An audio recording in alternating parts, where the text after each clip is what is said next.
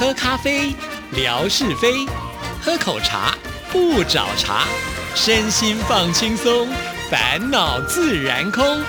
央广即时通，互动更畅通。亲爱的听众朋友，大家好，欢迎收听今天的央广即时通，我是谭志毅。今天呢，赶在这个人要飞到日本之前呢，赶快邀请他来上节目呢，那就是文哥，文哥您好。志毅还有所有央广即时通的听众朋友，大家好，收听央广即时通，生活好轻松。文哥，我觉得你真的很大胆哎，你说你要去日本参加听友会，然后呢还大拉拉的写着说，以前呢是每一年都办，后来因为经费的关系呢，就变成了两年一次。这对听众朋友来讲情何以堪啊！我们的听友会呢是二十年前办一次，时隔二十年，我们现在。呢？你说那个八字呢，还没有很稳的一撇，那我们听众朋友听了以后，心里多酸呐！这个我好像上了一个央广即时通的政论节目，政论节目都要针锋相对的啊！我呃，在这里呢，其实也趁着这个机会，跟所有收音机旁的听众朋友呢，做一个说明。就央广来说，我们在。面对我们十三种语言，甚或是呢，我们讲现在呃，央广是十四种语言，因为我们还。增加了一个韩语啊，韩语基本上来讲是比较在网络平台来做一个呈现啊，它没有短播的节目啊，所以我们讲十三加一了啊，这样的一个语言跟听友互动的一个台册啦，也或者是过去延续下来的一个传统呢，基本上来讲，其实这里面最得天独厚的啊，也或者是说呢，呃，它的发展呢最容易成型，而且最成熟的，我想志毅呢也曾经参。遇过嘛？啊，就是到日本去开听友会啊。我们我们这十四种语言里头啊，就是日本语节目跟听友的这个互动呢，可以说是最频密的。呃，在过去的这个时间里头，如果我没记错的话，恐怕在五六年前、六七年前，日本的听友会成立就已经是满三十周年。哇啊，这个。日本语的听友会啊，随着我们日本语节目的一个播出，日本语节目播出呢，大概有六七十年左右的这个时间了。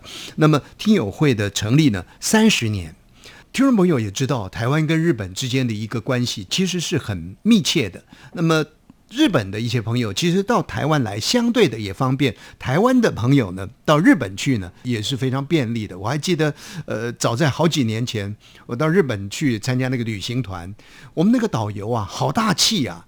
他说呢，你们放心的在这里呢观光。而且呢，做大爷 啊，因为呢，我们台湾一年呢，对于日本的这种呃所谓的外汇贡献呢，到底有多少啊？这个台湾人呢，特别喜欢到日本去。我不知道中国大陆的朋友到底如何。总而言之，要表达的就是说，不管是日语节目，或者是日本听友。呃，也或者是呢，我们跟日本之间的关系是很频密的，也因此我们说呢，就央广的十四种语言当中，建构听友会的这个时间最长的就是我们的日本语节目了。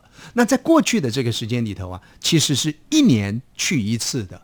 哦，所以呢，每一年几几乎在我们的这个印象当中，就会听到说，哦，日本语又要去日本开听友会了。然后呢，东京啦、大阪啦、福冈啦啊等等，甚至于北海道啊这些地区呢去开听友会。那这些年来呢，其实央广在各个语言的听友会的调节上面，其实有做了一些转变的。为什么呢？因为经费还是有限的嘛。啊，相对的，就是那五块钱不能老是给大哥用啊。对不对？小弟小妹也要用一用啊，所以呢，就开始我们做了一些调节了。呃，过去一年一会。那后来日本听友会就改成了两年一会。当然我知道这么一讲呢，很多大陆的听众朋友呢，就如刚刚呃志毅所说的，那那那两年一会，我们这二十年一会 啊。不过这待会儿再说了，我讲一下，就是说央广对于这个呃各个语言节目的一个听友会的一个方式啊。那日本语呢就改成两年一会。呃，哪些语言再加进来两年一会呢？这个时候呢就涵盖了我们的泰国语。涵盖了我们的印尼语啊，甚或是呢，呃，我们的俄罗斯语，还有德国语啊，这几个语言呢。大概就是在这个两年一会的频率当中呢来运作，也就是呃这个志毅跳，志毅跳呢吴瑞文跳，吴瑞文跳完了夏志平跳啊，大概就用这样的一个方式呢来匀支啊经费啊，所以这个是让听众朋友理解到那。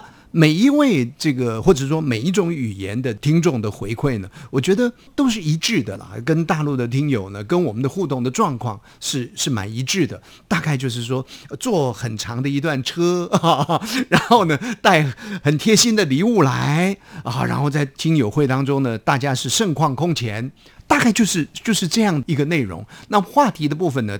其实聊的就是说啊，那网络的状况如何啦？短波的状况如何啦？啊，是不是能够经常办听友会啦？这个是就央广啊各个语言节目听友会的一个实况。当然，现在要拉回到了在华语系统的这个部分啊，这个听众朋友说二十年一会啊，呃。其实就谭志毅来说，就吴瑞文来说，我们也很希望，就是说，呃，当然你说每个月一会呢，那 太累人了啦啊！如果能够半年一会、一年一会，我们也很盼望。不过，我们也很清楚两岸之间的一个关系啊，总是随着不同的政治团体呢，呃，在经营这个国家呢，而有有上下起伏变动的一些情形。那所以呢，在两岸之间的这个听友会的规划上面呢，其实在过去的这个时间里头，随着过去那也是 一二十年前了啊，大概我还在老亚洲之声的那个年代，呃，那个时候呢，可能比较初生之犊不畏虎吧啊，而且。确实，那个广大的市场对我个人来说带来了相当大的一个吸引力啊！总是觉得在那里呢，可以让自己做明星，所以确实是那那个年代。我现在回想起来呢，可能也是有一点大头病啊。所以不单单是呃，如果说如果说当时我们在我的老东家啊中广公司有安排听友会的话，其实那也是微乎其微了，掐指可算。但是大部分的时间呢，等于说。自己呢就呃走这个 另另外一条路线啊，就是告诉听众朋友说啊，我什么时候呢到什么地方去旅游啊啊，那就趁着那个方式逼着自己呢 出去走走，同时呢也享受一下这听众朋友呢簇拥的那种感觉啊。所以那个年代里呢，其实包含了我们的正式的出资的听友会，呃公司出资的，或者是我们自己私人的。那时候我还做了一个单元节目，叫做用声音记录中国人，也就是说呢。两岸的一些声音的收集的一些比较，所以更需要呢到大陆去，所以那个时候几乎是非常频密的啊，可能一年呢会去个一次啊，甚至于两次。呃，可是到了现在，其实如果认真来来讲的话，我们最末一次听友会啊，相隔恐怕呢也是十几二十年的时间。不过话又说回来了，也是志毅呢他自己。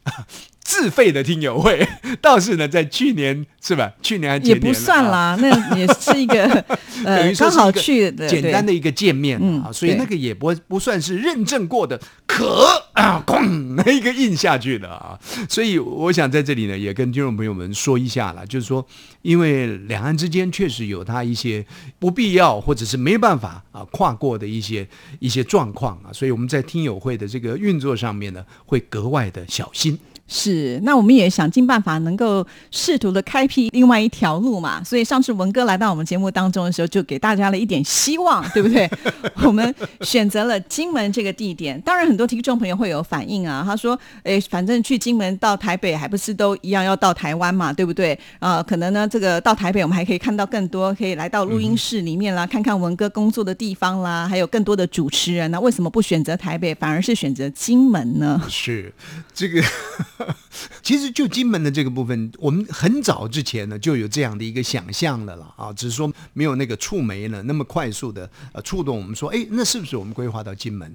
当时想到金门，包含现在想金门，最主要的原因就是因为哦，我们思考从中国大陆到金门来，相对的借由小三通的一个途径呢，应该是比较方便一些啊。另外一个在经费上面呢，盘缠上面呢，应该是。便宜一些。是，也许这个背景呢，待会儿呃，志毅呢可以说一下。还有一个呢，啊，听众朋友到金门来啊，那我们呢也到金门去，这个时候呢，我们大概就是全时段的啊、会会会在金门，因为因为就没有其他的这个公务呢，呃，像志毅说，哎呀，我要做后天的节目，像我说，哦我可能要开一个什么样的会。啊，这个就就会分散掉我们跟听众朋友一个互动，那。整个开拔到金门去，其实相对定点时间，比方说就在那个地方有两天、三天左右的这个时间结束了，大家拍拍屁股走人，创造一个高潮出来。所以从经费啦，从呃时间啦啊，从我们可以参与度的一个绵密性来思考的话呢，呃，我们觉得呢，到金门。这个是比较方便的，而且我觉得金门这样的一个地理位置呢，呃，在某一个历史的意义上面呢，是也很特别的啊，所以才会想说，如果能够有这样的一个机会，呃，跟中国大陆的这个听众朋友呢，在台湾之外。啊的一个地方，然后呢，这个地方呢，基本上大家呃运作起来也很方便的，那我们才会思考到说，金门啊、是不是可以作为接下来的一个规划？不过相对的，我们心里头也也是忐忑不安的、啊，总会觉得说，哎，听众朋友会不会来啊？愿不愿意来啊？所以这个讯息出去之后呢？哎，就开始我们看到了很多听众朋友有各种不同的这个意见。有人说呢，哎呀，既然都要到台湾，宁可就台湾本岛嘛，干嘛去金门呢？那有人说呢，没关系啊，我们就先去金门看看呐、大家会一会呢。其实这个也是很好的事情啊。然后就就讲着讲着呢，诶，也也许因为天气比较炎热，所以呢，各自主张的时候呢，就立场会比较比较强硬一点。但是话说回来，整个呢，我们大家彼此疏解了之后呢，那个情绪又放下来了。我现在看到的是彼此的祝福，祝福你去，你就去吧。你看看纯哥会不会去，可不可以看得到他？当然，我想呢，呃，我们既然能够开这个口，就是希望有一天真的能够美梦成真嘛，哈。不过，我觉得这个前提还是要在于听众朋友到底有没有意愿。就好像文哥在微博上说，他有发了一个宏愿呢，是这个上百人团呢、当然，我想以文哥的魅力来讲呢，这个百人呢、都还是小 case 了。对，可是呢，因为我们时隔这么长的一段时间没有办过听友会，所以呢，我比较保守一点，我就说二十个人我就已经心满意足了。当然，我愿望是比较小一点点，但是我就想说小一点，也许呢，他能够成功的机会也会大一点啊。那这些呢，都还是要靠听众朋友给我们一个比较正确的资讯。当然，有些听众朋友会说，你又没有告诉我详细的日期？我当然现在没有办法告诉你最正确的答案，可是我们也有很多要考量的部分。还记得文哥上次来到节目里面也有提到，其实我们要去争取一些资源呐、让我们听众朋友呢来到这一次的金门之后呢，不只是我们的呃主持人跟听众朋友之间的一个相见面，总是希望说大家能够真的是一个很完美，而且是一个充满回忆、美好回忆的一趟旅程，不是只是单纯的见面而已。大家一起呢，呃，可以看看金门的风光啦，呃，观光旅游一下，其实是希望这样的行程是一个很完整的。但是呢，如果听众朋友都还没有告诉我们，就说他有没有意愿的时候，我们很难去上报说我们要来举行这次的活动。万一我们上报了以后，就真正报名的也只有两三个人，那我看我跟文哥接下来也没有办法在这边做节目了。所以我们是希望听众朋友了，就是说，哎，如果你觉得这样的一个思考方向啊，基本上呃问题不大。有一些朋友都讲说，哎，其实我们或许可以把握那个寒假的时间，属于寒，虽然大家都已经呃有很多朋友都脱离了这个学生时代，我们有很多当老师的人，啊 OK，当老师的或者家里头有小朋友的，嗯寒假时间呢可能会比较充裕一些。有些朋友呢是把那个时间呢也提供给我们来来作为一个参考。但现在我们最需要的就是说，呃，不是那么样的确定，但至少呢，呃，如果说听众朋友你说，哎，我有这样的一个意愿啊，那么。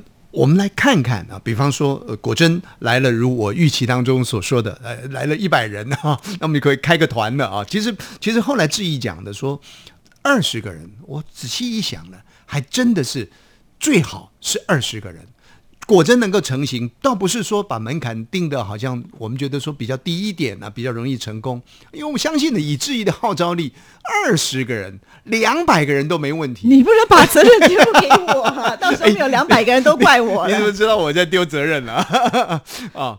那那我觉得人少，其实互动会会比较绵密一些啦，这是一方面。那么另外一方面就是说，其实我们初次来来如果要办的话，也是初次办理这个活动嘛，那人少，在整个运作上面呢，我觉得也会比较顺畅一些。所以有多方面的一个考量，不过还是需要就是说听众朋友呢，能够呃跟我们有一个实质的呃这个讯息的提供，倒不是说呃现在讲了那就。呃，将来我们果真发动的时候呢，你就一定要报名，因为每个人都有各种呃状况啊，不见得是能够完全吻合。可是至少呢，我们能够掌握个，比方说两百个人呐，三百个人，五百个人呐，那至少有有这样的一个人数的思考的时候呢，其实我们在做后面的一个规划呢，这个大步往前走。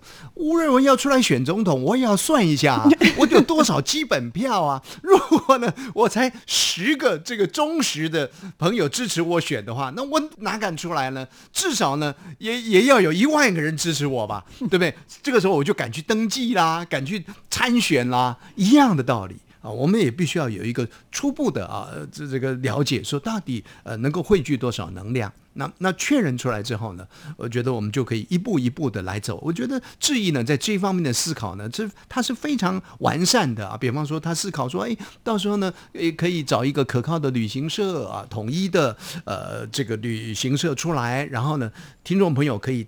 一致的、统一的，向那个旅行社呢去做相关的报名啊，等等，就可以省掉很多不必要的呃手续啦，等等的啊。我觉得这个都是后阶段呢，呃，我们要积极的告诉听众朋友的。但是要告诉您的是，我们啊，尤其是谭志怡小姐呢，她对于整个细节啊，她是有很清楚的思考，有那个脉络啊，所以听众朋友呢，您可以放心。重要的就是说，哎，您方不方便过来？啊，您是不是有多方的考量啊？如果说哎各方面其实也都还好的话呢，啊倒是可以把这个讯息提供给我们。我们看到很热情的几位朋友呢，其实是在做调查了。啊，我们的呃南部的，我一下子陈莹，陈莹，莹莹没袋子，开始就说了，哎，你们这个这个打算去的人呢，就就写个数字出来啊，什么的啊，呃，让我们看了也觉得很感动。也许到时候呢，我们可以让他呢在工作之余啊，来帮忙我们做一些调查，也不一定。对呀，其实这个资讯非常非常的重要啊，所以我们应该要定一个时间呢，就不能一直等等等等等，真的抽到一百人、两百人、五百人，可能是八年以后那。那也没有意思了啊，所以呃，这个讯息越早让我们能够清楚之后，我们才能够接下来去做第二个步骤或者是第三个步骤哈。所以还是请听众朋友呢，就是呃，缩短你这个思考的时间。有时候想太久，就想说那就算了，对不对？这个如如果说有一个时间的话，我当时觉得说。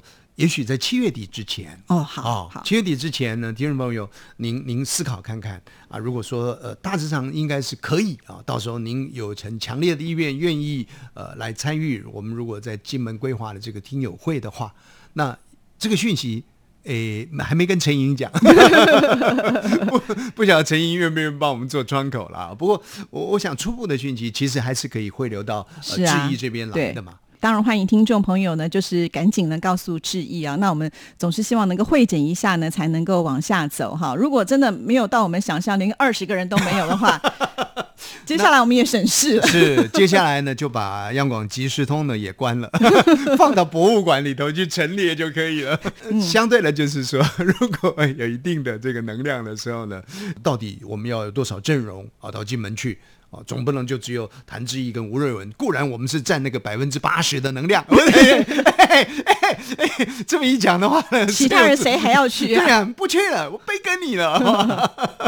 好，开开玩笑了，就是说很多的事情有一个呃雏形出来之后呢，不管是我们到金门的一些呃单位，比方说，就算是要去敲一敲李正淳先生他们家的酒窖呢，也是要告诉他说，你看看。我有一百个人呐，我有两百个人呐，啊，李正淳先生呢才会再想一想，嗯，好吧，那个拿个三瓶出来，拿个五瓶出来，何况其他的这个单位啊，其实我们都必须要有一个比较粗浅的啊一个讯息，能够跟他们做一些连接。是好，我想今天呢，文哥也是很努力的在我们节目当中释放出这个讯息了啊，就要看我们听众朋友买不买单喽。记得要在七月底之前呢，赶紧把这个消息告诉志毅，好让我们有机会能够。呃，把这个美梦成真啊！大家一起加油喽！哈，是。今天本来还要跟大家来讲解歌词，不过因为时间的关系，又只好留到下一次。时间过得这么快，就是这么的快。